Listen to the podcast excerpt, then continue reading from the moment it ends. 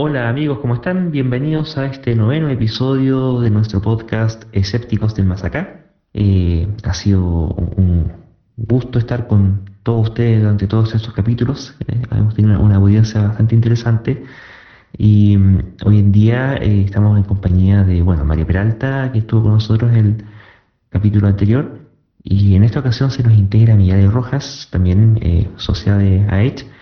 ella es educadora y una de las cosas que vamos a conversar con ella en particular tiene que ver con la educación, pero ahora ya que fue un tema que tocamos en, la, en el episodio anterior, y, pero que en su momento lo tocamos al punto de vista de los niños, de los hijos, de la gente que se queda en casa. Ahora queremos ver qué es lo que pasa eh, desde punto de vista de los educadores, eh, de los que están ahora al otro lado de la pizarra pantalla. Hola Mario, hola Mía, ¿cómo están?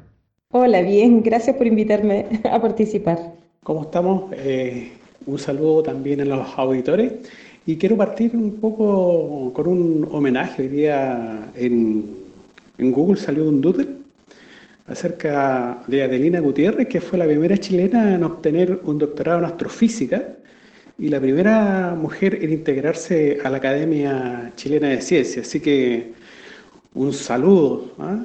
Bueno, eh, eh, en efecto es un orgullo para todo el país y bueno, qué bueno que sigan ocurriendo este tipo de, situaciones que eh, esperemos que cada vez sean más habituales al punto de que ojalá dejen de ser temas. Pero de momento ciertamente es una, un tremendo logro, sobre todo también en particular en lo que a ciencia se refiere, en donde el tema de la participación femenina ha estado bastante en boga en los últimos años y, y cómo como sociedad y como padres eh, podemos eh, fomentar y también en los colegios, en el sistema educativo, la participación y el interés de las mujeres por esta área y también a nivel de sociedad en dar los espacios para que puedan prosperar. Ciertamente una buena noticia para todo el país. Oye Villa, y cuéntanos, ¿cómo ha sido esto de tener que hacer clases online por, bueno, Zoom, no sé, o lo, que sea que estén utilizando, estos con los pequeños, ¿cierto? Entiendo que tú hacer clase a, básica, no estoy seguro si a media. Me imagino que también las condiciones son distintas, depende de, los ambientes que tiene cada, familia, ciertamente de, las condiciones de cada niño. Y esta cuestión de como del feeling que puede ahora darse menos respecto de cómo está ocurriendo el proceso pedagógico en esta aula virtual, ¿no?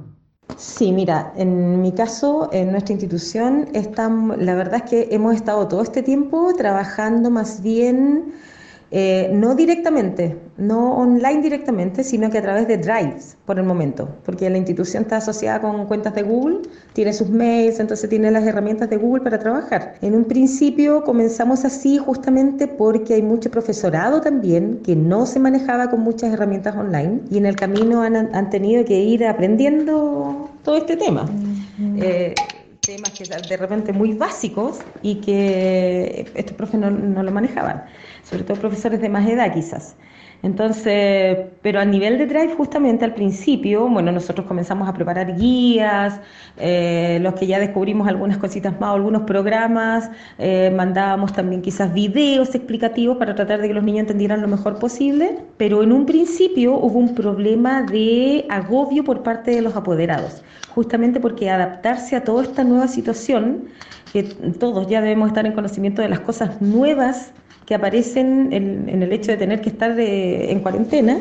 Entonces, eh, esto produjo de inmediato súplicas, reclamos de todo tipo de apoderados. Así es que tuvimos que de partida bajar el ritmo eh, y de hecho desde la misma institución se, se nos pidió a todos algo que por mi parte yo ya lo tenía más que comprendido, eh, tratar de eh, pensar un poquito más en el, no tan eh, preocupado en sí mismo de los contenidos, ni de los aprendizajes necesariamente, sino que de la parte emocional y la parte contención de, de estos niños y de estas familias también. Así es que empezamos a bajar el ritmo, empezamos a mandar material solamente cada dos semanas y solo recientemente, de hecho esta semana, recién, hoy justamente, comenzamos con clases online, ya con todo el profesorado subido eh, ya al tema de, de, las aplicaciones online y empezamos a hacer clases con eh, Meet, con herramientas de Google también.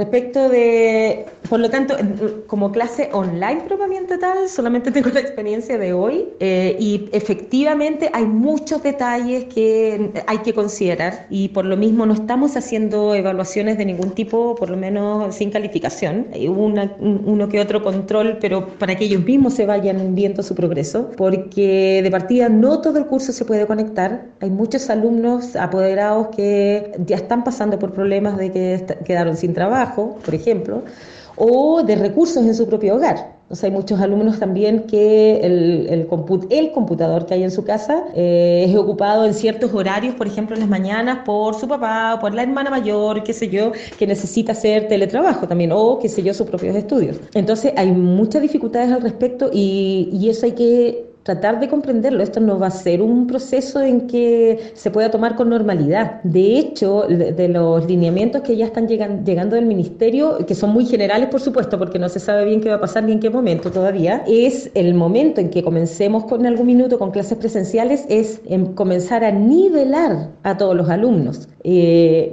y eso, igual, no sé, yo lo veo un proceso un poco complicado, pero obviamente se va a tener que trabajar en eso. Y de hecho, ni siquiera la, la nivelación. Lo primero va a ser el tema de la contención, de la conversación, de, eh, en el fondo, eh, hacer una cosa de, de, acompañamiento emocional. Es como lo que más se le está dando prioridad en este minuto. Claro, bueno, justamente ahí es un tema de la contención emocional que ha venido siendo planteado en, diversas instancias. La semana pasada comenzamos con un psiquiatra y con una psicóloga planteando exactamente eso mismo. Eh, ciertamente esto ha venido siendo recogido en, los colegios, en el caso por, mi hijo también me ha tocado ver lo mismo. Y, y, aparecen varias cosas, porque una pata de todo esto es la educación pero eh, esto ocurre en un contexto que es bastante más dramático, contexto de eh, precariedad económica, y esto además se suma, agudiza y agrava lo que ya existía, que en el caso de Chile en particular y seguramente en el resto del mundo en muchas partes, hay temas de cuánto tiempo tienen los padres para, para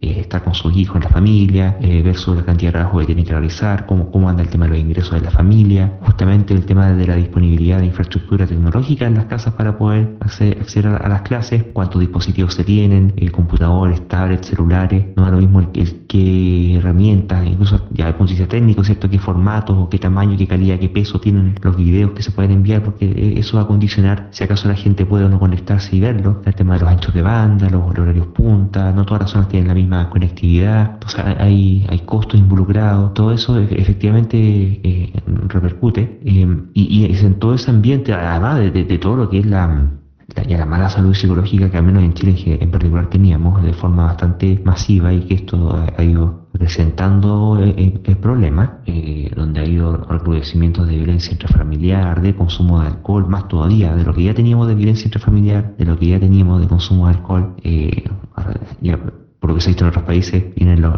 consecuentes divorcios, ¿cierto? Y claro, en ese contexto de, pobreza, de hacinamiento, mucha gente en, poco espacio, sin lugar, tiempo y silencio para poder siquiera estudiar, ¿qué, qué, monos alcanza a pintar el colegio en eso? Porque claro, hay, colegios que son, por, por, temas de estrato socioeconómico, de repente tienen alumnos con mayor facilidad y acceso a ese tipo de, situaciones que son compatibles con, con el estudio y el aprendizaje pero hay muchos otros que no, no, no, no, por dónde, no es por dónde.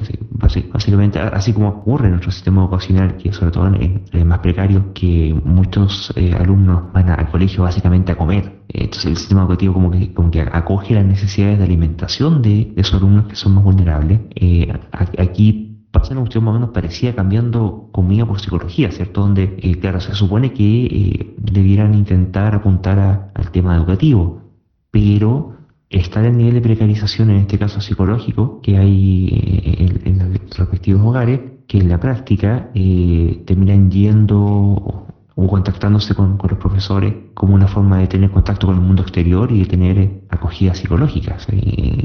¿Qué posibilidad de aprendizaje, o más en general de educación? entendiendo que también está todo el tema del desarrollo psicoafectivo, el, tema de la socialización que se ha visto tan fuertemente afectado, qué posibilidad de, de enseñar cosas eh, dado ese contexto que es tan duro desde el punto de vista humano y en particular para los niños. Ya para adultos complicado, pero para los niños peor todavía. Bueno, justamente eh, eso que comentabas tú, Luis, de los anchos de banda y cosas por el estilo, una de las noticias que salió, no recuerdo si hoy día o ayer, en, Canal 13 me parece, fue que, en algunas partes, digamos, los estudiantes estaban viéndose obligados, digamos, a, tomar clases arriba del techo de la casa, por, por, la, justamente por la baja cobertura que tenían algunas zonas. O sea, no, no hay una buena distribución de antenas, o sea, hasta hay, hay zonas donde sencillamente hay o no hay cobertura sensible. Y además hay que considerar el tema de que de partida las compañías que, que, brindan servicios de Internet están fallando bien seguido. No una, sino que varias. No sé si todas en realidad, pero hay varias que están teniendo problemas justamente, probablemente, por el tráfico por la cantidad de tráfico. Entonces, claro, es un problema generalizado, tanto no solamente para los estudiantes, sino para la gente que trabaja, que hace teletrabajo. Eh, sí, bueno, mira, efectivamente, esta semana, no, la semana pasada, colaboré con el colegio haciendo una capacitación a los profesores justamente eh, en ese tema, de qué, ocurría, que algunos profes mandaban una clase con algún, o alguna, alguna cápsula educativa, con un pequeño video explicando alguna cosita, con una cosa que duraba cinco minutos, en un video que pesaba eh, medio gigabyte, que eso es más o menos lo que pesa una película completa eh, de Netflix en calidad estándar. Claro, después, si quieres eso, tirarlo al celular o, mandarlo por, por, el streaming de la casa, todo en, tiempo en tiempo real, eh, se pone pesadito. Hay una serie de técnicas ahí para, para reducir ese tipo de cosas. pero claro, hay, hay varios temas, porque aquí, en, parte de esa capacitación, lo, que tuve que hacer con la gente era problematizar el asunto, o sea, hacerles ver por qué es tema y no da lo mismo si el material que uno produce es pesado o, no, o liviano, o si es compatible o no es compatible, si es estándar o no es estándar. Y desde el punto de vista de la conectividad, eh, claro, la, cosa es bastante, bastante variada. Y en países como Chile, donde la desigualdad se manifiesta de muchos aspectos, y este uno en particular, aparece lo que se llama la brecha digital. Eh, hay varios niveles de brecha digital y el primer nivel es tener acceso a un computador o algún dispositivo de procesamiento de cómputo. Eh, hoy ya tenemos más disponibilidad y a precios más bajos que antiguamente cuando este problema se planteaba, pero no deja ese problema. Y mientras haya pobreza, eh, siempre va a ser un tema. Y claro, lo primero que ocurre es que eh, tienen que tener computadores los niños para poder hacer sus clases. Y si tienen pocos dispositivos y hay muchas personas que lo necesitan todo al mismo tiempo, no pueden. eso es lo primero. Después viene el tema de la, de la conectividad. Y ahí, claro, hay varios, varias cosas. Lo primero, que no es solamente como que la conexión que anda caída, que anda lenta, o, que el banco no funciona, que se pasa cayendo. Lo, primero que quería notar es que no es que esté funcionando particularmente más mal. sí, sí, hay motivos por los cuales sí, pero, pero no necesariamente. El tema es que normalmente ya funcionaba bastante mal. Y ahora como se usa de forma intensiva, se nota antes pasaba desapercibido. Eh, tu celular muchas veces pierde la conexión, por mucho que tenga buena señal en principio, pero claro, como son cosas de fondo, son tweets que igual se mandan, la cuestión reintenta, qué sé yo, pasa como medio peor, no te das cuenta.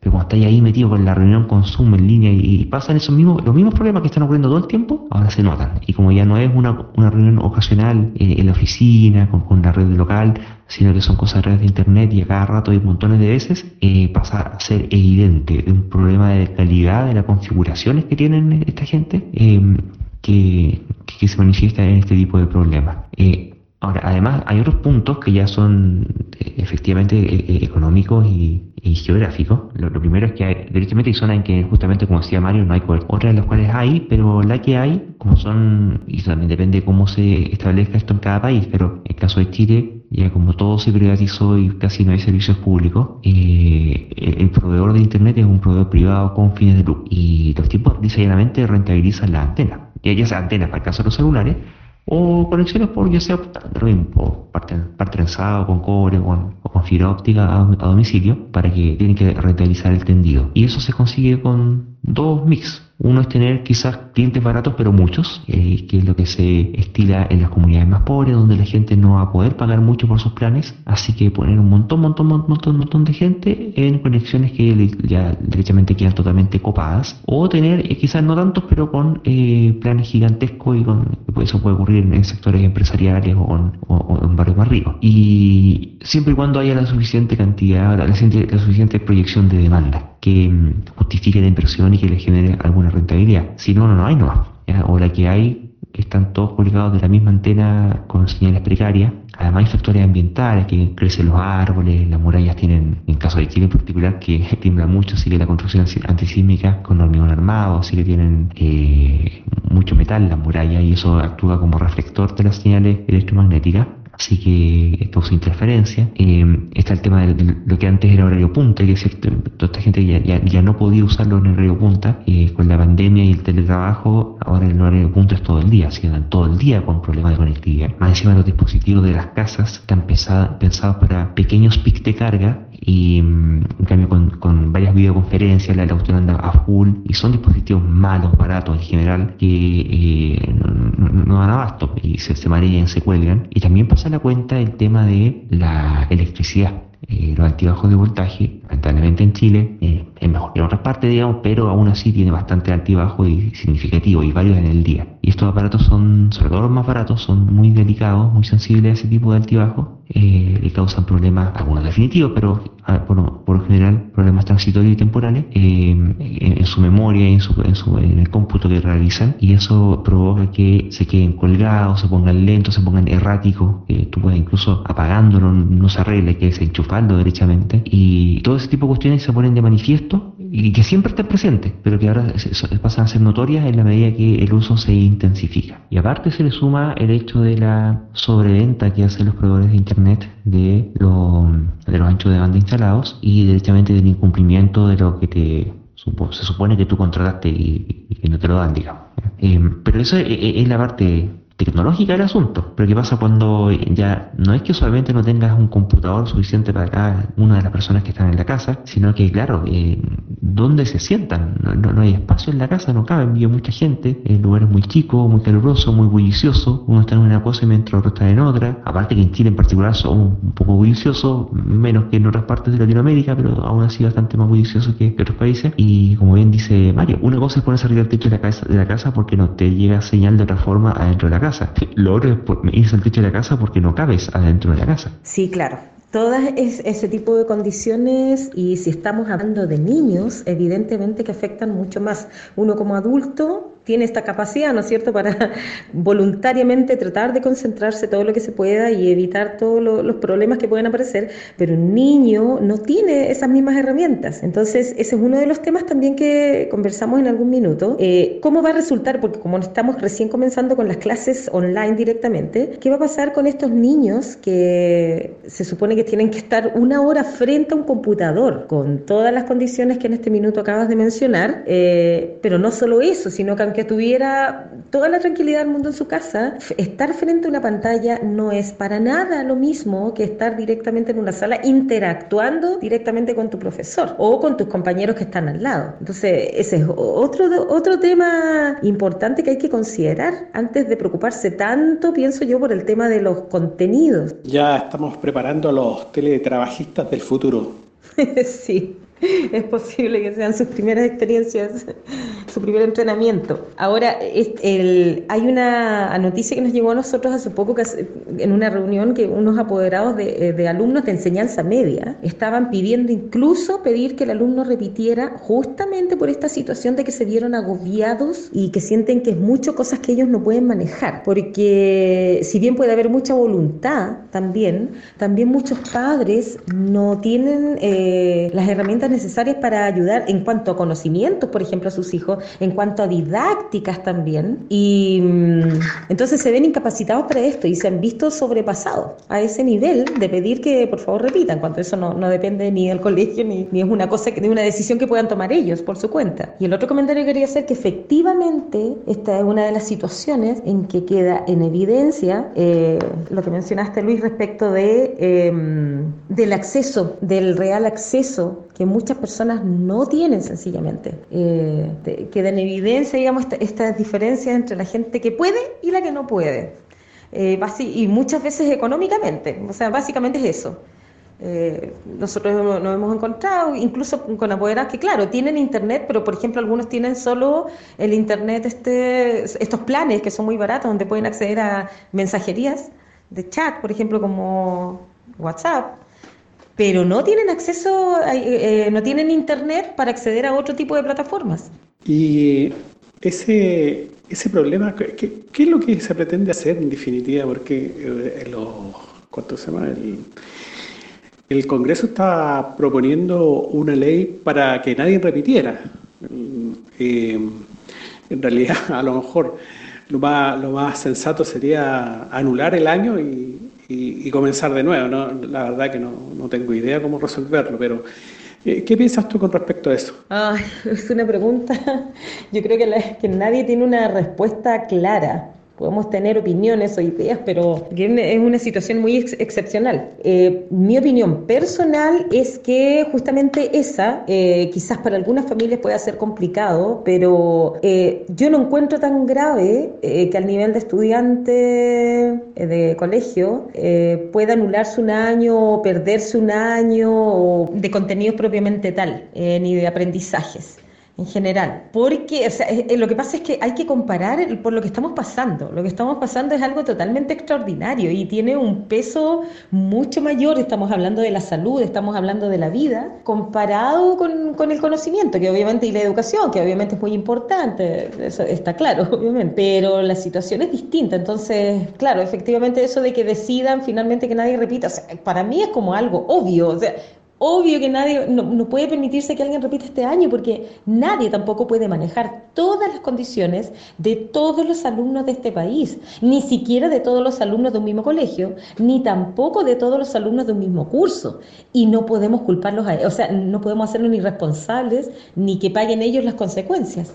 Bueno, al parecer, eh, por lo que yo me he enterado, habían instituciones más preparadas que otras para afrontar el mundo online, pero eh, la gran mayoría no, no tenían absolutamente nada. Bueno, aquí nos pasa nuevamente la cuenta en un nuevo aspecto de nuestro país, eh, la falta de preparación sistémica y general. O sea, el, cuento del oasis, la, pantomima de, este oasis latinoamericano no, duró mucho. O sea, si es que alguien se si hubo gente que se le creyó, hay gente que quiere creerla, los más escépticos hemos dudado seriamente de, la veracidad de ello. Em, y, así como a la primera de cambio eh, nos reventó la situación social, nos reventó la situación laboral, eh, nos reventó la situación de salud del tracito de Italia y España nomás, em, así también en este caso desde el punto de vista de Internet, eh, nos reventó Internet. No, no precisamente por el mayor consumo de ancho de banda, que hay un aumento en torno al 30%, no es significativo, pero está dentro de los márgenes y la cosa se va graduando,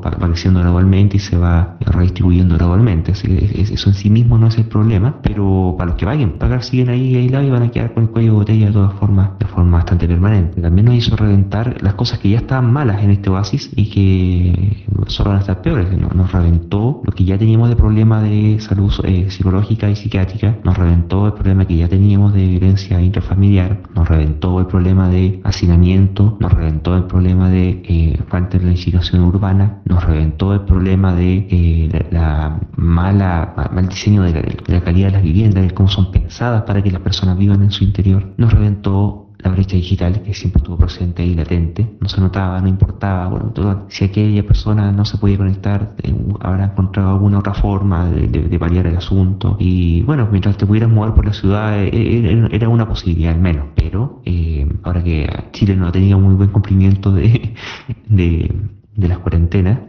a nivel mundial, estamos dentro de los que menos las hemos cumplido. Y lo que sí he escuchado bastante es cómo culpar esto a la, a la cultura, la falta de interés. Yo creo que hay un tema, ciertamente, del, tema del individualismo, ciertamente está el tema en general entre el alfabetismo, analfabetismo funcional severo que tenemos en Chile, la falta de educación y de entender la real perspectiva y la gravedad de lo que está pasando. Eso ciertamente que juega en contra de poder cubrir las cuarentenas. Pero cuando la cuestión es tan, tan, tan masiva, hay que entender que acá las cuarentenas fueron dictadas sin prácticamente ningún tipo de apoyo ni de empresa ni de Estado. Eh, algunas cosas por aquí y por allá se han ido haciendo más o menos intentando apagar el incendio con una cubeta de agua, eh, pero de forma sistémica, eh, las familias, las personas no están en condiciones de poder hacer las cuarentenas, aún queriendo, aún teniendo conciencia, ¿no? es que ahora que a sabiendas de que se exponen eh, y, que están en riesgo su vida y la de sus seres queridos, tienen que salir a hacer lo que necesitan hacer porque si no, la alternativa es morirse de hambre. Y entonces nuevamente nos revienta eh, en este oasis la falta de,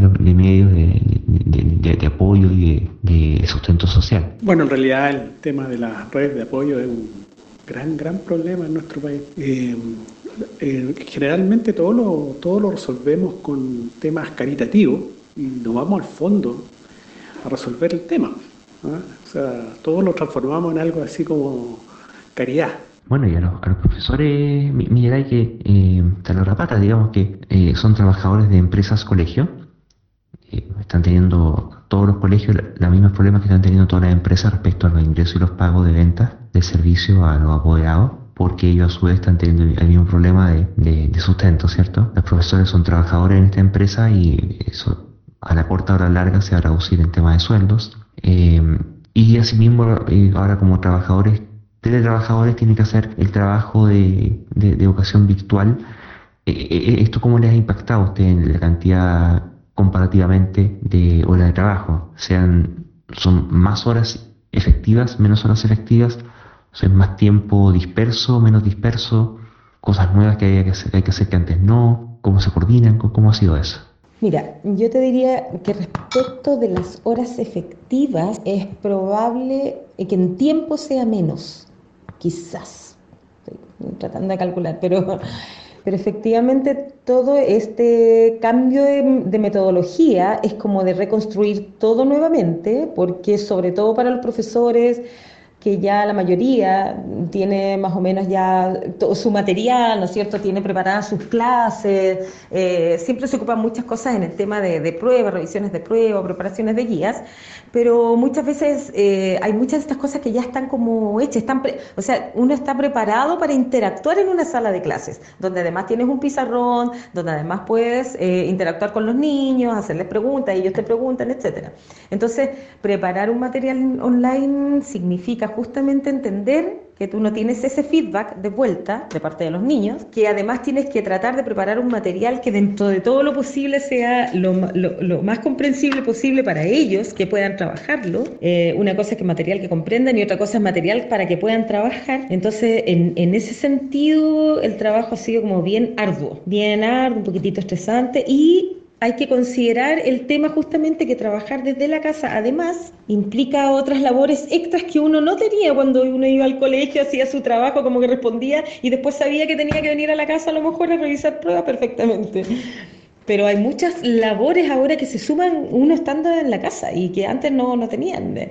Desde cosas tan burdas como prepararte un almuerzo, porque antes tú tenías que almorzar allá en tu lugar de trabajo. Entonces, si bien me da la impresión que a nivel de, carga de horas propiamente tal eh, ha disminuido, la atención y la carga no. Y por supuesto ahora seguimos con las reuniones online, eso se mantiene. Y yo creo que una preocupación mucho de los profesores es justamente entender y saber que esto no es lo mismo para los niños que, estar en una sala de clases. Eh, Mm, por ejemplo, hay muchos colegios en, Chile que tienen una, sala con 45 alumnos en sala. Entonces, obviamente, acceder a ellos de partida, todos ellos en una sala están obligados a estar ahí. De alguna manera uno trata de llegar estando ahí presencialmente. Pero online de partida ya, ya sabemos, de hecho, y nosotros ya tenemos registro ya de que no todos están accediendo y tampoco todos pueden acceder a las clases online. Entonces, eso también es una preocupación en cierta forma. A mí personalmente no es una gran preocupación porque yo no tengo el objetivo principal en este minuto de que el niño obligatoriamente, todos los niños tengan que lograr eh, ciertos aprendizajes y ciertas habilidades en estas condiciones. Pero sí se puede transformar en un problema, obviamente, si pensamos que ese es el objetivo inicial. Y bueno, ahí vuelvo al tema anterior, en el hecho de que estas son condiciones demasiado eh, especiales y que por lo tanto hay que centrarse quizás en cosas que no parecieran quizás que son tan importantes, pero son más importantes, que es el bienestar de los niños en este minuto. Y desde el punto de vista de los padres, ¿qué les ha tocado de, de padres más comprometidos, menos comprometidos, padres más preocupados, padres menos preocupados, padres con mayores posibilidades de, de prestar atención a este problema, padres con menos posibilidades de, de prestar atención a este problema, padres comprensivos, padres reclamadores, padres que quieren que, los profes hagan más, que los profes hagan menos. ¿Cómo, cómo han lidiado con, ese, eh, con esa olla de grillos? Mira, efectivamente, especialmente donde yo trabajo, tenemos un grupo de apoderados que en general es como, son como bastante, no quiero decir la palabra reclamadores, pero sí como que exigen mucho, mucho, mucho derecho. Eh, pero sabes que justamente eso sucedió al principio, cuando la mayoría de los apoderados se sintió agobiado con tanta actividad y obviamente, se entiende porque están poniéndose en una situación nueva y adaptándose, ¿no es cierto?, a los cambios. Pero afortunadamente em, todo el colegio, la dirección, incluso la institución, eh, reaccionó muy bien y si bien obviamente que están preocupados también de, los aprendizajes, ¿no es cierto? Pero entendieron muy bien que la preocupación principal es el bienestar, el bienestar de los niños. Y por lo tanto eh, se empezaron a hacer ciertas comunicaciones online con los niños, pero sencillamente de profesores para interactuar con ellos, no en clases, sino que para conversar con ellos, cómo están, hay mucha comunicación directa de profesores jefes con los apoderados. Y en ese sentido los apoderados han respondido también muy bien, están como súper agradecidos de eso justamente, de la actitud de comprensión, porque en este minuto lo que se requiere es eso, más que nada, comprensión. Así es que en general hay bastante buena recepción de parte de los apoderados. Sí, y yo creo que eso depende mucho también de la buena reacción también que, que tuvimos nosotros. O sea, es que hay que hacerlo así, porque si no, no hay cómo. Nosotros tenemos alumnos con distintos tipos de condiciones, entonces hay que ponerse un poquitito también en el lugar de ellos. Claro, y, aquí nos topamos un poco con esto del adultocentrismo, ¿cierto? Que es esta idea de, de plantearse ante las necesidades de los niños con los criterios de evaluación de sus necesidades desde el punto de vista del adulto que son distintas. Eh, en vez de ponerse en las necesidades que el niño tiene y cómo ellas deben ser abordadas. Por ejemplo, en, el curso, eh, con, la, mayor sobre todo, con el menor no tanto, pero también ya debiera empezar, eh, estamos organizando meetings virtuales, no que ahora, pero entre los compañeros con el objetivo de que entre ellos puedan, ya si bien no pueden derechamente socializar exactamente como ocurre de forma presencial, ¿cierto? Con lo mismo que pasa con los profesores, con todo el tema metalingüístico, con la cuestión espontánea, con los conflictos que ocurren entre distintos eh, grupos de personas y cómo uno va aprendiendo a, desarrollar eh, la, forma de lidiar con ellos. Eh, nosotros hacemos una, una tómbola virtual y hacemos grupos de, de, cuatro amigos al azar. La idea es que sea al azar para que se vayan mezclando a lo largo del tiempo todos los compañeros. No, no que solamente sea el grupito de amigos, porque los que ya son amigos, ya son amigos, entre ellos se llaman, hablan, qué sé yo pero eh, la idea es interactuar con, los demás compañeros, incluso aquellos con quienes no necesariamente seáis amigos. Hay algunos casos de compañeros nuevos, por ejemplo, que están llegando y se cambiaron de colegio, se fueron del colegio en el que estaban, llegan al colegio nuevo y eh, alcanzan a estar, no sé, no sé si fue menos, menos de, clase, dos semanas parece, y ya no lo vieron nunca más y ahora están totalmente, eh, el punto de vista afectivo, es casi como si estuvieran sin colegio. Entonces, el tema de las clases virtuales les, ha ayudado a tener un poquito de aproximación y cercanía con, pero por lo menos con la profe, pero no con los compañeros. Para, que sea con los compañeros, de forma deliberada hemos estado organizando llamadas con, con organizadas con tómbola para que entre ellos conversen, en grupitos chicos, grupitos de a cuatro, para que efectivamente puedan conversar. No una clase virtual de Zoom con no sé cuántas decenas de personas adentro, que esa cuestión es imposible. Y lo que me llamó mucho la atención al comienzo, eh, cuando ya llevan como dos semanas que no, no, habían podido conversar y les lancé esta idea a los apoderados para que empezáramos a hacerlo y estuve, viendo ahí qué pasaba con ellos en su, primera experiencia de, comunicación virtual con sus compañeros y darte cuenta que, lo, que echaban de menos, se echaban de menos sus compañeros, pero que general son muy amigos, y que querían mucho. Y no obstante que, pero fue impresionante y vuelvo al tema del, adultocentrismo, eh, porque es importante ver esto como, eh, como lo ven los niños. Eh, es sorprendente porque, bueno, nosotros tenemos un patio acá, la cabra chica eh, puso el teléfono con, con estas cuestiones agarra teléfonos eh, amarrada en, su bicicleta y puso a sus compañeros. Y ellos, sus compañeros, respectivamente hicieron lo mismo y se pusieron a andar en bicicleta a dar vueltas por el jardín. Y oye, pero con una euforia que de repente como que se les olvidó que estaban en línea, se les olvidó que estaban en, a través de, un celular o por internet y se sentían presentes entre ellos como viéndose las caras y corriendo pero alegre a todo lo que daba, eufórico. Eh, con mi cara chica yo, lo, veía, pero con, un gozo inundada de placer de poder compartir con ellos después de tantos días. Eh, y por lo que alcancé a apreciar por las pantallas, estaban todos en la misma, todos jugando y compartiendo y mostrándose las cosas que hacían unos con otros. Una cuestión bien, bien sorprendente. Eh, ¿Y qué fue lo que cambió ahí? Bueno, cambió el enfoque de que eh, del autocentrismo a pensar que no, estos son niños, ¿qué importa? Si son, eh, ellos no se dan cuenta, ellos no, no que, que, que, que, jueguen con los compañeros, que jueguen acá es lo mismo, que jueguen con el hermano, si tienen, tienen juguetes, da lo mismo la cuestión, versus eh, cómo lo ve un niño, que un niño tiene un sentimiento de pérdida eh, con esto, tiene lazos sociales, quiere a su gente, estoy pensando, por supuesto, en contextos en los que eso ocurre. Ciertamente hay ambientes más tóxicos que, lamentablemente eso no se da así, y es otro tema, digamos. Pero estamos hablando, de, al menos del caso, el caso positivo de la, de la situación, em, en que eh, hace falta esta bajada de, de, ver este problema e idear las soluciones que no está en manos de los niños poder hacerlo, tiene que estar en manos de los adultos, no queda otra. Somos los que tenemos que proveerle el acceso a, a, poder vivir e, esa experiencia. En este caso de socialización, que insisto, no es lo mismo, pero definitivamente, eh, no es lo mismo que presencial, pero definitivamente mejor que la total ausencia. Bueno, esa experiencia que estás contando tú es una es, bonito, digamos, como, como para que te sigan, ¿no? No sé, no sé cuántas personas estarán haciendo eso, pero bueno, esperemos que muchas. Oh, sí, me pareció, pero genial la idea. Eso aún no se nos ha ocurrido acá, pero sería genial. De hecho, me hiciste acordar de mi sobrinita, chiquitita, tiene cuatro años, eh, y que justamente tiene condiciones familiares eh, bastante favorables. Papá y mamá bien comprometidos, no sé, pues la adoran, qué sé yo. Eh, tiene un hermanito también ahora, un bebé.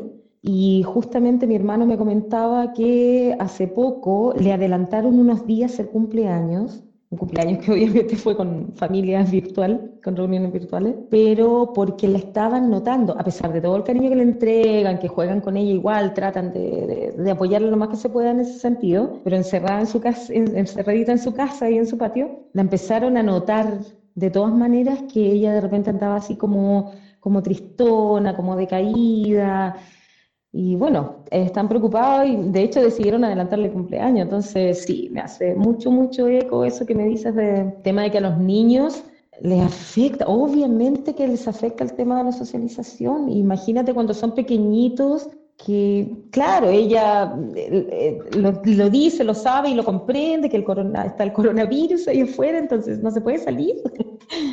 pero, pero obviamente que te afecta, o sea, emocionalmente te afecta, eh, psicológicamente te afecta y, y, obviamente que ellos no pueden intelectualizarlo a esa edad. O sea, claro, pero una cosa la intelectualización, que ciertamente mientras más herramientas y mayor desarrollo cognitivo tenga, mejor lo va a poder hacer. Pero es que hay una cuestión que es afectiva, que es emocional. Y en ese sentido, eh, y, el hecho de conocer sus emociones y, enseñarle a los niños a verbalizar sus emociones, a ponerle nombre, ¿cierto? A distinguirlas y poder entender cómo se siente, eh, eh, es parte importantísima de su desarrollo, de, entender qué es lo que les pasa. Bueno, eso por, por el lado de la, de la verbalización de emociones. Pero además está el hecho de que, bueno, por mucho que se verbalice, igual no estáis teniendo la instancia de socialización. O sea, no, sé, porque si yo te, te, dejo sin comida y tenías hambre, puedes conversar acerca de qué, es lo que es tener hambre. A lo mejor no sabías qué es lo que era el hambre, no sabías que existía la palabra para el hambre. Te puedes, eh, podemos conversar de eso, elaborar, todo lo que tú quieras, pero seguís con, seguís con hambre, seguís sin comida.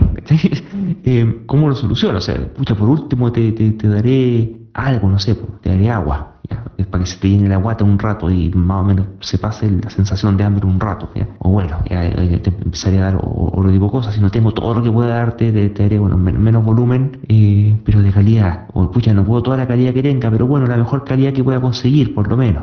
Pero, pero no nada. ¿ya? Y, y, encuentro que desde el punto de vista adultocentrista, el vicio en el que se puede caer es que, ni hablar de aquellas circunstancias en las que no hay posibilidad. Acá tenemos jardín, otras casas tendrán patio, hay casas que no tienen patio, hay departamentos, que sí, la, cosa cambia, eh, pero el tema de la socialización está prácticamente en cero y, no basta el que socialicen con la familia. Por mucho que tengamos una familia extendida, con abuelos, tíos, primos, qué sé yo, eh, pero aún así, no viene para, para mal. Eh, el tema de exponerte a, otra gente distinta es una cuestión que es fundamental para desarrollarse eh, socialmente y, de hecho incluso más todavía desde el punto de vista hasta el desarrollo neurológico. Pasamos de una situación en, la que el pleno desarrollo se alcanza, entre otras cosas, con diversidad de estímulos, en este caso las distintas formas de ser de cada, de cada persona, de cada familia, y el día de los cumpleaños con otros, en fin, todas esas cosas que normalmente hacían, versus eh, estar en una familia que por más que incluso teniendo eh, jardines o teniendo eh, familiares grandes, teniendo todos los recursos, pasan a estar eh, en una pequeña cárcel. Y los adultos, por último, oye, es que de repente tenéis que no ser aparte, hablaste con algún amigo, nosotros mismos ahora estamos grabando un podcast, eh, pero los niños no, no, no, están aislados. Caso los míos, por lo menos, son, son dos hermanos, pueden interactuar mucho entre ellos, se quieren un montón, juegan un montón, pero aún así son ellos dos nomás y punto. ¿ah? Y no deja de ser una cuestión media eh, agobiante. Y, claro, con, con paliativos, siempre paliativos, pero algo algo, digamos eh, con estas videollamadas con tómbolas, que de hecho después les, voy a compartir el link ahí para que, la, eh, también los que nos escuchan puedan eh, tener ahí la, herramienta que ya, hace la pega. Eh, es, es, importante porque te expone a, nuevas situaciones, aunque sean virtuales, pero con más personas. Y esa cuestión tiene un valor que, es irreemplazable. Entonces, el, el, hecho nuevamente del autocentrismo, de, de, saber evaluar las necesidades de los niños desde la óptica y, de la empatía con la necesidad de, ellos y cuestiones que incluso pueden no estar siendo capaces de verbalizar. Eh, ya, y, peor todavía si que no pueden verbalizarlo, pero aún verbalizándolo, eh, sigue estando una necesidad no cubierta y, hay que buscar la forma de cubrirla. En este caso de socialización vía videollamada, bueno, habrá otras, qué sé yo. El caso mío en particular, ya le, empecé a enseñar a jugar, a, mí me gusta mucho jugar backgammon y ya le enseñé a jugar, ya con los dos cabros chicos jugando, ya... Eh, de poquito venido aprendiendo a hacer más pillos con el, con el juego.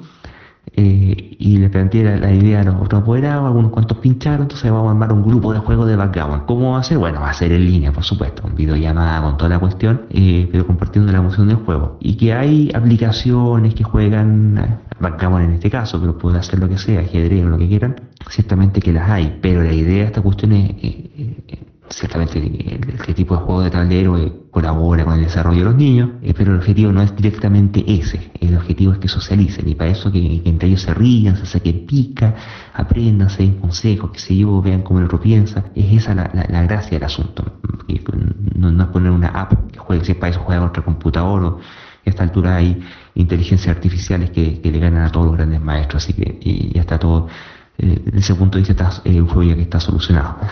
Em, la, idea de la socialización.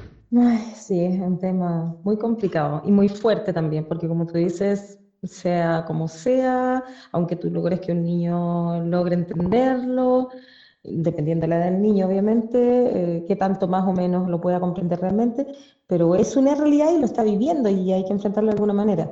Eh, y hay otro tema ahí, uno, uno, es el tema de la socialización, que efectivamente eso se puede salvar un poco online, pero está el otro tema del con físico, o sea, el cariño, los abrazos o lo que sea que recibía de, sus parientes o de la gente con, con lo que con los que mi sobrino se, se, juntaba, mi sobrinita, en realidad sobrino es un bebé todavía, pero, pero es terrible que eso haga falta y es una realidad que hay que enfrentar. Ahora, yo no sé si ustedes han conversado con, quizás con Roberto, con la Maite, respecto de eh, pedir consejos de qué otras formas se les puede ayudar a ellos a sobrellevar esta situación que es una realidad y hay que, hay que sobrellevarla de la mejor manera posible. Bueno, la semana pasada estuvimos conversando respecto justamente de los niños, ¿ah? así que para nuestros auditores que estén interesados pueden buscar el capítulo anterior donde los tenemos a ambos invitados y nos dan muy buenos consejos. Ahora, eh, sí, efectivamente en el capítulo anterior conversamos del tema, eh, pero más bien de la problemática que de propuestas de soluciones o alternativas para paliar el asunto. No me extrañaría, yo creo, así como a, todos lo ha pillado en, eh, con... No dejo, bueno, varios aquí tuvimos formación cristiana, me acuerdo de esta, esta parábola que contaban de, de, de, Jesús, ¿cierto? No, no de Jesús, sino Jesús contaba la parábola del novio que lo pillaban con, la, con las lámparas apagada sin aceite, que, cuando venía el Señor. Eh, que aquí a todos nos, pidió como con, las lámparas sin aceite, o al menos aquellas lámparas que teníamos con poco aceite, eh, que les íbamos echando aceite de vez en cuando, claro, nos, vino la, la, vía. Y, así como a muchos profesores, claro, le ocurre que, que no, estamos, estamos en el año 2020 y todavía no saben usar PowerPoint, que todavía, no cachan cómo, cómo instalar una aplicación, cómo, cómo hacer un clic para compartir un enlace cómo pegar un enlace en un archivo Word y que, no se corte y no se, no se destruya. En, fin, pues, nimiedades técnicas burdas, pero aún así nos pasa la cuenta el tener, en este caso, de los profesores, eh, falencias de capacitación en ese sentido. Eh, desde el punto de vista, quizás, hay que averiguarlo. Hay, más, los que son más especializados en niños tienen montones de herramientas a su disposición.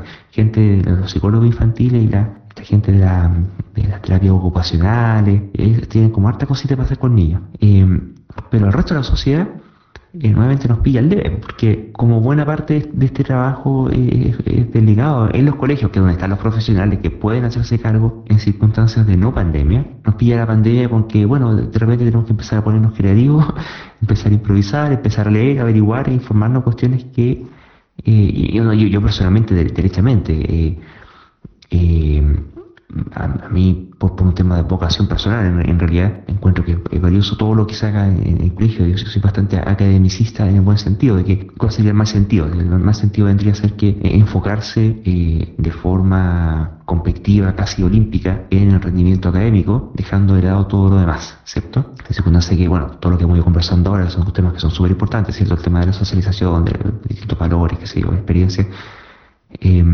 el gusto por lo que se hace, el sentido de lo que se hace, todo eso que va, acompaña y potencia eh, a eh, lo académico. ¿Y por qué lo académico es importante? Porque no basta con creerse buena persona o querer ser buena persona así nomás en el aire, sino que al momento de relacionarte con tus padres o, de, cumplir funciones en la sociedad, no da lo mismo como se hagan, y mal hechas causan daño, o al menos eh, impiden eh, eh, beneficios que todos necesitan.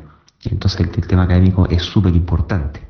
en ese sentido entonces que valorando todas las cosas que se hacen en los colegios, al comienzo decía, oye, ¿para qué quieren hacer una reunión y tanto que se, una clase, perdón, tanto que se demoran en, en cómo está y la cuestión y al final de, los 40 minutos que le da el Zoom gratuito, tuvieron como 20 puros saludándose y, y, nuevamente con el enfoque autocéntrico. Después uno entra en, razón, digamos, y te das cuenta de que, claro, lo que estaba ocurriendo es que estaban conteniéndose emocionalmente después de semanas de no haber tenido contacto, ¿cierto? Después ya la cosa se va, va fluyendo y se va acostumbrando a ella. Pero eh, eh, en, ese sentido, el, aprovechar las mismas instancias que los colegios y los educadores van dando para ir eh, copiándole y aprendiendo de ellos. Eh, dado que tiene a, los profesionales ahí mismo, la mayor está haciendo suma, resta, reserva y esas cosas, y el niño menor ve cómo lo hace. Y pucha, él también quiere sumar, oye, pero que la, la grande tiene tiene 7 años, el chico tiene 5, uno está en primero básico, el otro está en pre-kinder.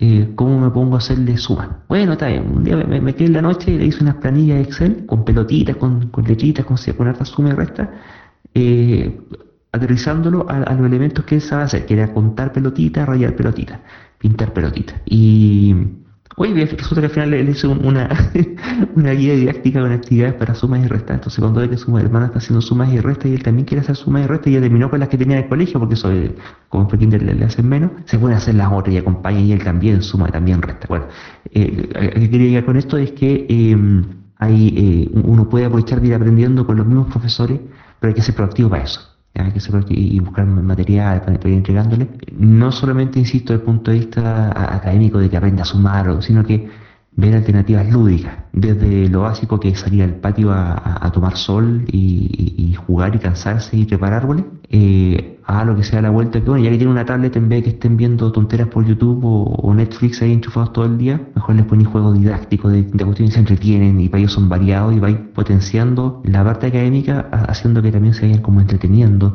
y teniendo ciertas variedades que, dado que por el lado del colegio se están viendo reducidos, dado que tienen que enfocarse ciertamente en el tema de la contención, eh, en casa, desde el punto de vista lúdico, eh, es el que está jugando, pero en realidad están aprendiendo. Se, puede como eh, compatibilizando eso, pero requiere, la posibilidad, requiere tiempo, eh, interés, proactividad y, ciertamente la posibilidad de poder hacerlo. No, todos pueden. Me hiciste pensar, Luis, cuando último, en que si en estos momentos ah, hay muchas familias, o había muchas familias, que recurrían justamente a las tablets o a los celulares, al televisor clásico, para entretener al, al niño, a la niña. Sería interesante saber qué ha pasado con eso ahora, cuánto se estará usando eso de recurso para que los niños estén tranquilos. Así, olfato, yo creo que el tema, como todos los otros temas, ha reventado. Yo creo que la cantidad de cabros chicos que están enchufados a la tele, al cable o al, al, al, celular, a la tablet, viendo cuestiones con estos juegos en línea, yo, de manera contra ellos, soy bastante pro tecnología, eh, pero usada de forma inteligente y responsable, no, no, así a la, a la eh, porque si no eh, pasa a ser una forma de vulneración de los niños. Y mm, claro que a cabros pegados, he visto algunos compañeritos, horas y horas y horas jugando estos juegos en línea, claro, entre los compañeros, lo que tú quieras, pero pasa a ser como una excusa a propósito de una circunstancia de, de semi-abandono, no estoy hablando del punto, de del punto de negligente de padres como que no le interesan sus hijos, sino que son padres que pueden incluso hasta tener la, fortuna de poder hacer teletrabajo, eh, eh, el costo lo pagan y que a los carros chicos los tienen ahí botados, eh, una, suerte de, abandono que antes lo cubría el colegio. Y, en ese contexto de abandono se caen en distintas conductas o patrones de conducta que resultan abusivos en, cuanto a, que se, abusa de ello. Y, claro, eh, los juegos en línea pasan a ser una, una, atracción, una de tantas que hay. Y, sí, yo diría que sí, hay eh, un, temita ahí.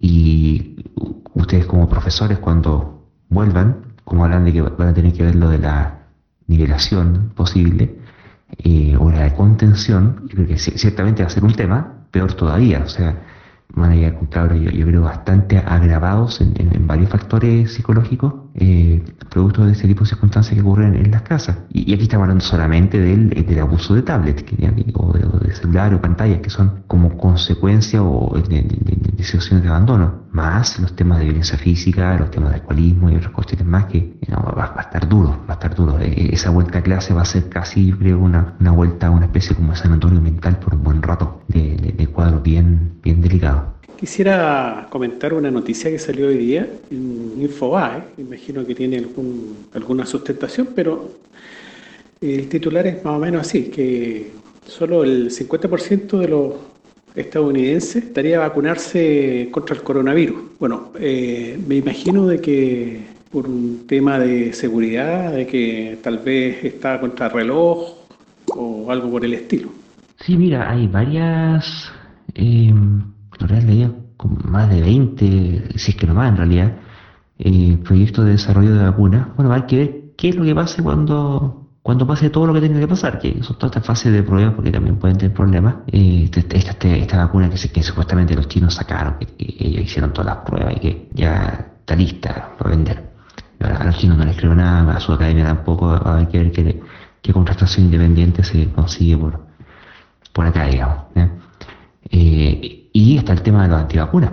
De, esta, hay una cantidad importante de gente, como un 13%, que aún cuando salga la vacuna contra el COVID no se van a vacunar. Y hay otro como un veintitanto por ciento que eh, están dudosos. Eh, con esa gente hay que trabajar, porque para que se alcance la inmunidad de rebaño con este bicho, eh, entiendo si no me equivoco, que los porcentajes de vacunación, o al menos de inmunidad, va a estar la, la inmunidad natural, consecuencia inevitable de la pandemia misma, más la vacunación y entiendo que tiene que llegarse a niveles de en torno al 80% de cobertura para que se consiga la inmunidad de rebaño efectiva. Bueno, efectivamente hay varios problemas que resolver y uno de los problemas que se está enfrentando en estos momentos es que en realidad no se sabe cuánto dura la inmunidad de la gente que ha sido afectada. Y, y claro, eh, la, eh, la, inmunidad total que debería tener una población debería ser, eso es lo que por lo menos se tiene hasta, hasta ahora teóricamente, debería ser por lo menos el 70%. Y mm, lamentablemente eh, un virus que se comporta hasta ahora no tradicionalmente, digamos, genera de hecho a cada uno le genera cosas diferentes.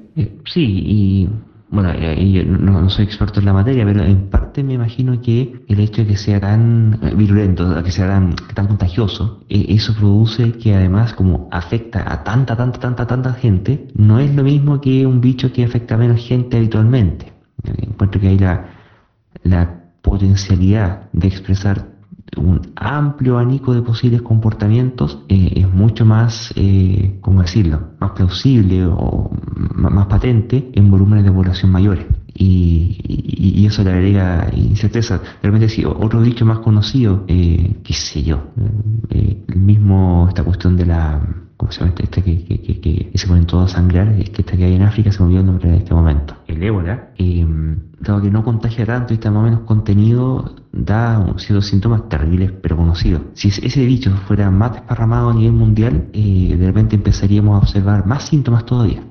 Porque eh, la, población es, distinta, empieza a haber más gente, mayor variedad de gente eh, en la cual ese bicho empieza a afectar. Entonces, cuestiones que a veces eh, aparecen como improbables o muy de muy rara aparición en grupos pequeños y algunas derechamente nunca observados, a medida que tú aumentas el universo muestral, pudieran empezar a aparecer cuestiones que por mero poco número no aparecía. Y claro, de, todas formas, estamos con... Pero, pero cuidado, que una cosa es la inmunidad natural. No me queda claro que necesariamente sea lo mismo con la vacuna, porque si bien a nivel de antígenos, lo que debería ser muy similares unos con otros, porque eso debiera ser, idéntico, ¿cierto? Y provocar la respuesta inmunológica. En el caso de la vacuna, tendrías la ventaja de que tu sistema inmunológico estaría funcionando de forma normal. En cambio, en el caso del... y que afortunadamente por lo visto este bicho no, es tan mutador. Eh, en cambio, cuando eh, el que tiene inmunidad natural, que es el que se infectó y sobrevivió, por la forma en que este bicho opera, con esta, ¿cómo es que lo llaman? La, la tormenta de citoquina,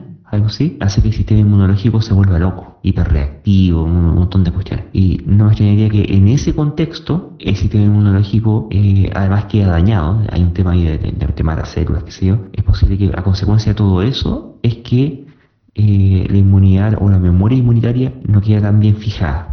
En, el caso de inmunidad natural y que quizás con una vacuna eh, sí se podría conseguir memoria inmunitaria a largo plazo pero para eso por cierto primero tiene que estar la vacuna y segundo, la gente se la tiene que poner.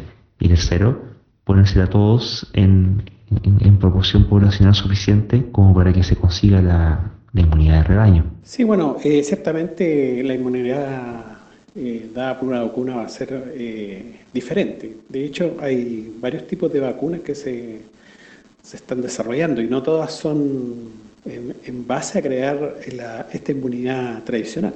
Sí, no, ahí ya desconozco el detalle, supera mi expertise el asunto, tendría que ponerme a leer al respecto. ¿Tiene algún detalle respecto a eso? en, qué mecanismo, en qué parte de todo el, metabolismo o el, ciclo celular estas cosas estarían funcionando? Bueno, eh, se supone que hay eh, uno, eh, hay un grupo de investigación que está trabajando, digamos, en, un tipo de, de vacuna, de tal manera de que el virus no pueda eh, conectarse con el receptor eh, de la célula. Por lo tanto, eh, en el fondo no, no podría entrar a, la célula. Entonces, eso es una, una nueva forma, digamos, de, de hacer vacunas. Mira, bueno, claro, estaría funcionando con un mecanismo distinto, interesante. Y realmente se puede aplicar para otros bichos. Bueno, en fin, seguro que va a, va a haber ahí harta harta innovación al respecto y no nos van a faltar noticias. De hecho, justamente afectaría a esto, a las, a las proteínas de la superficie, que son, digamos, la, la, corona que forma, que forma el virus. Tengo entendido de que de alguna manera se tratarían de eliminar esas proteínas, por lo tanto el virus no podría conectarse con, con, con la célula y, abrirla. Digamos. Y bueno, y ojalá que, funcione esta u otra cualquiera, en realidad, porque eh, por lo que estábamos viendo, eh, al parecer habrían dichos contradictorios en la Organización Mundial, de la Salud eh, respecto de si acaso estaría viniendo o no una segunda ola de coronavirus. Personalmente no, no podría evaluar de forma fehaciente si eso efectivamente está ocurriendo o no en este momento, pero de que va a ocurrir, va a ocurrir en todas las pandemias ha sido así, la peste bubónica, la gripe aviar. Estás leyendo, la gripe aviar vino, no fueron, fueron tres, ah, no, no la gripe aviar, perdón, la, gripe española, no me acuerdo si fueron eh, tres o cuatro olas, había que verificar esto, que según leí, en la segunda oleada fue una mutación bien mala persona, en la que no sobrevivió nadie. Y bueno, por supuesto, la oleada fue bien corta por lo mismo, porque eh, un virus que mata a su anfitrión no es eh, para costar que, tenga éxito reproductivo, ¿no? Al final quedaron variantes más benignas, pero claro, las oleadas, las pandemias, la medida que justamente estas mutaciones van ocurriendo, y que a todo esto, el mismo coronavirus, ya hace ya rato ya, me acuerdo yo vi un mapa en que eh, a nivel mundial habían, ya en su momento, esto lo había visto hace un par de meses, por lo menos seis cepas distintas de virus que a la larga se comporta más o menos igual, si, si la misma vacuna, lo, que tú quieras, pero ya eh, desde un punto de vista de, su, de su linaje genérico, eh, ya, están abriéndose en, ramas, ¿cierto? Así que nada de raro que, sea eh, que, que, haya nuevas oleadas, no, es novedad. Ahora, para todos los efectos prácticos y mientras la pandemia no pase, el tema de, si es o no una nueva oleada, si es o no una nueva cepa, eh, bueno, habrá que ir estando atento en virtud del tipo de síntomas que produzca, si es más grave o no más grave, y cómo nos preparamos, preparamos desde el punto de vista del sistema de salud, pero eh, de todas formas vamos a, tener, que estar con la guardia igual de levantada que siempre. No, hay muchos cambios práctica para el ciudadano común del día a día. Bueno, la OMS eh, de hace rato ya que viene dando eh, indicaciones contradictorias. ¿eh? Primero, desde hace mucho tiempo que viene con este tema de la, de la medicina alternativa y ese tipo de cosas. Y en particular, eh, no sé, el tema de las mascarillas para esta, para esta pandemia, que al parecer fue bastante equivocada. Efectivamente, como dices tú, va a venir una segunda y tal vez una tercera. Eh, los antecedentes que se tienen es por debido a la gripe española. En la gripe española efectivamente hubieron tres oleadas y la segunda fue terrible, justamente eh, porque en algunas partes, digamos, en, Estados Unidos, eh, se entró en una cuarentena y eso hizo que los casos bajaran drásticamente. Y al abrir la cuarentena, la gente confiada, eso es lo que hay que, hay que seguir insistiendo, digamos, después de, la, de este cierre de cuarentena, el virus sigue estando no es que se vaya, digamos, sigue estando, siguen estando los portadores asintomáticos, etcétera, etcétera. Entonces, em, la segunda oleada fue terrible y, me parece que fue algo así como eh, dos veces la primera. Sí, el, tema de la, del manejo o de relajarse ante las medidas de prevención efectivamente eh, es una cuestión bien importante de, cuidarse de ellos, porque justamente va, a seguir habiendo asintomáticos y contagiados. Y también eh, convivencia, porque la primera oleada no es que vaya a desaparecer completamente, va a quedar ahí de forma residual por aquí por allá, y eso se va a juntar con la segunda oleada, y después la primera y por la segunda se van a juntar con la tercera oleada en niveles de prevalencia distintos, en años distintos, como sea, eh, pero podrías perfectamente contagiarte de un COVID-19 oleada 1 y oleada 2 y oleada 3, que vayas a saber qué es lo que resulta de ello. Em, así como también puede ocurrir que te infectes de influenza y COVID en paralelo, y es por eso que se han hecho el fomento de estas campañas de vacunación contra la influenza para prevenir de que te vayas a, o que nos vayamos a contagiar simultáneamente de ambos bichos, porque por lo menos, y si llegara a ocurrir, eh, es solamente COVID y no, y no influenza. Así que ciertamente esa relajación es la que y, aparte que es un fenómeno entre que un fenómeno exponencial que un fenómeno que es global eh, más ciertamente las carencias educacionales de la población eh, eh, es un tema que no necesariamente es intuitivo y cuando no es intuitivo no es la, gente no, lo andará haciendo por sí sola así porque sí sino que de hacerlo va a requerirse un esfuerzo mancomunado deliberado y dirigido a obtener ese resultado y por ello eh, las campañas de educación de gobierno, qué sé yo, y, van a tener que ser permanentes en el tiempo, hasta que todo esto ya finalmente pase. Eh, pero si se baja la guardia, bueno, eh, el virus está, va a estar muy contento con eso, si, es que tuviera personalidad.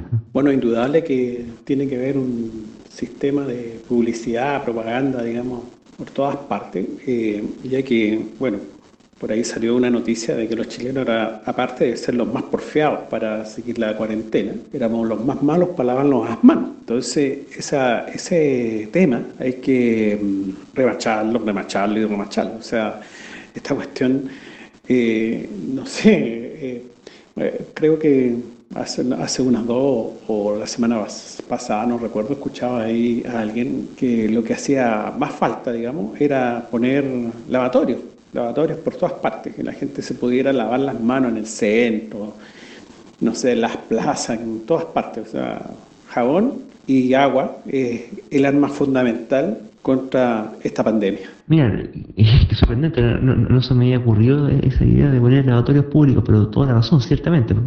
Dado que este bicho se destruye con, con jabón, eh, muy, sería muy, muy práctico. Bueno, y porque la alternativa cuál es, o sea, si no, se combate de esa forma, finalmente lo, que te va quedando es, la cuarentena. Y las cuarentenas son terribles por el impacto social, por el impacto económico, y son cuestiones que no quisieran prolongarse eh, en el tiempo. Y han parecido alternativas, no, no sé qué, qué, qué, opinas tú al respecto de esta, de, de, ir cambiando, de en vez de hacer cuarentenas separadas geográficamente por, por comuna, por, por zona, hacer cuarentenas por grupo etario. O sea, ya por ejemplo que, eh, dado que el sistema inmunológico de, de, las personas se va debilitando con la edad, los más viejos no solamente se ven complicados porque el virus les pega fuerte y el daño que produce el virus en, en, un viejo es, demasiado considerable, sino además porque su sistema inmunológico no tiene capacidad de combatirlo, eh, o tiene una, capacidad muy reducida de combatirlo. Por eso en particular es mucho más letal en, en los adultos mayores sobre todo. Entonces, una de las alternativas o ideas que ha ido surgiendo es que en vez de hacer cuarentena para todos, se hiciera eh, cuarentena selectiva por rango etario. Eh, específicamente que la gente mayor,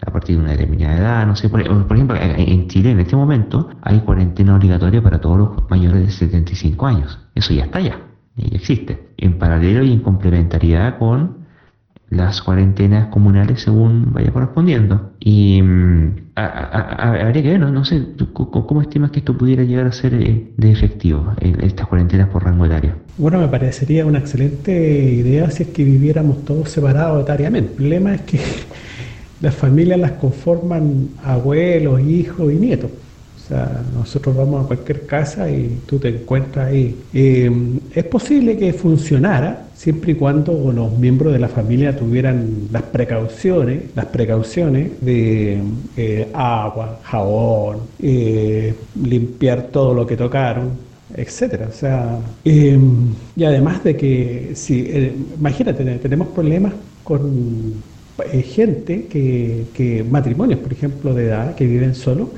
y que no, tienen atención, digamos. Entonces el, el, adulto mayor o, la mujer o el varón eh, se ven obligados a salir. O sea, a mí me parecería bien si tuviéramos un país así de ordenado, pero eh, nuestro país no, no se caracteriza por eso.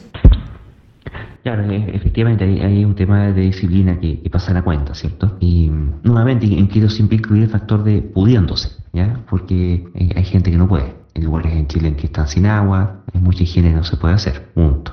Pero claro, eh, justamente como, no vivimos separados etariamente, o, esto requeriría que en las casas eh, se, practicara eh, distanciamiento físico, ¿cierto? y además hay un tema, porque esto, este tipo de medidas a lo que apuntaba era a evitar el uso de camas críticas para que los viejos no se infectaran, que son los que más probablemente van a tener eh, eh, que usar ese tipo de camas. Pero em, eso no quita las posibilidades de infección que pueden tener los menores, o, no solamente menores de edad, sino que los no adultos mayores, eh, de salir y contagiarse afuera de todas formas. Así que, em, bueno, no, no, me queda para nada claro que bajo cualquier circunstancia pudiera hacer esto, o al menos quizás circunstancias teóricas tendría pleno sentido y podría ser un espacio de optimización. Eh, pero no para nada claro que sean circunstancias que puedan darse o que puedan controlarse de forma significativamente masiva en, la práctica y habría que sopesarlo con que de promoverse ello y no conseguirse ese nivel de control fino pudiera ser todavía peor que eh, lo que tenemos actualmente. Lamentablemente la única, la única herramienta con la que contamos en estos momentos es el distanciamiento social y el tema del lavado. O sea, es vital el lavarse las manos. El, uso obligatorio de mascarilla. Tengo entendido que la, compañía de papeles había traído unas máquinas para hacer mascarillas, no, sé qué habrá quedado eso. Eh, yo también recomendaría el uso de, de, de, estas pantallas faciales. Yo creo que vamos a tener que andar así un buen tiempo, un buen tiempo con mascarilla y pantallas faciales y lavándose las manos mucho. Y, y si tú llegas de, a tu casa desde afuera, nuevamente lavarse las, las manos y la cara, que no, no sabes tú por dónde pasa. Sí, efectivamente. Y el tema con la ropa, qué sé yo, lo, lo, las cosas que se traen, vayas a saber ahí, y, y ciertamente por, por, un buen, buen tiempo. Que es lo más duro, porque eh, son cuestiones que, como son trabajosas, eh, primero por el hecho de ser trabajosas, uno tiende a no hacerlas, eh, y, y, segundo que, bueno, si se, su necesidad es en el largo plazo, tampoco sirve mucho el hacer algún esfuerzo para hacerlo por un corto plazo, porque eh, si dejas de hacerlo, te, llega el bicho nomás. Entonces, eh, eh, llega a ser la necesidad al punto de que hay que hacerse el hábito y que quede incorporado tu forma de vida y tu rutina habitual y que vas a ser la única forma de, de, de viabilizar su consecución en el largo plazo. y eso requiere esfuerzo, no, no, no, no es trivial. Bueno, son nuevos hábitos que la población tendrá que tomar. Los hábitos hay que formarlos, hay que enseñárselo a los niños, hay que hacer un repaso a todo este tipo de situaciones y, es importante, es imprescindible el tema de la publicidad, eh, televisión, radio, eh, en la calle, en todas partes, diciendo lávate las manos y bueno, todas las normas que hay que seguir, eso es vital, es vital. Así que bueno, esperemos que y colaboremos también con la difusión de ese tipo de ideas en eh, nuestra casa, nuestra familia, grupos cercanos de amigos y la gente con la cual tengamos contacto para que eso se pueda llevar a cabo. Así que bueno, nos vamos despidiendo ya, ha sido una agradable tertulia. Eh, tuvo que irse, así que les dejo muchos saludos a todos. Eh, Mario, muchas gracias por estar aquí y estamos en contacto hasta una próxima oportunidad. Ok, nos estamos escuchando. Hasta la próxima.